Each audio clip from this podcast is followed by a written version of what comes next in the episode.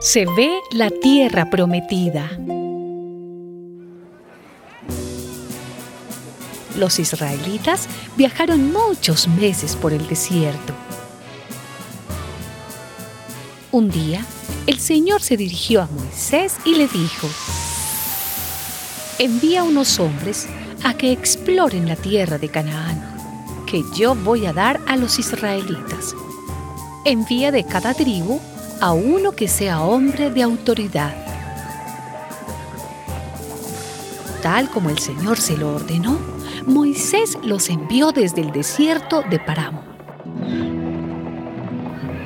Moisés, pues, los envió a explorar la tierra de Canaán y les dijo, vayan por el Negev y suban a la región montañosa.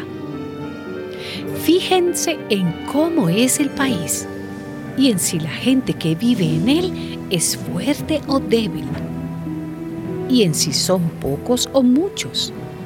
Vean si sus ciudades están hechas de tiendas de campaña o si son fortificadas, y si la tierra en que viven es buena o mala, fértil o estéril, y si tiene árboles o no.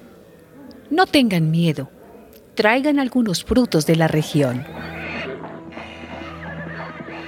Después de explorar la tierra durante 40 días, regresaron a Cadés, en el desierto de Param. Allí estaban Moisés, Aarón y todos los israelitas, y les contaron lo que habían averiguado y les mostraron los frutos del país.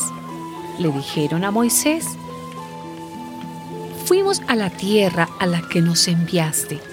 Realmente es una tierra donde la leche y la miel corren como el agua. Y estos son los frutos que producen. Pero la gente que vive allí es fuerte y las ciudades son muy grandes y fortificadas. Además de eso, vimos allá descendientes del gigante Anak. Entonces Eleb hizo callar al pueblo que estaba ante Moisés y dijo, Pues vamos a conquistar esa tierra nosotros podemos conquistarla. Pero los que habían ido con él respondieron, no, no podemos atacar a esa gente.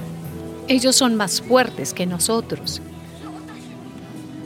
Y se pusieron a decir a los israelitas que el país que habían ido a explorar era muy malo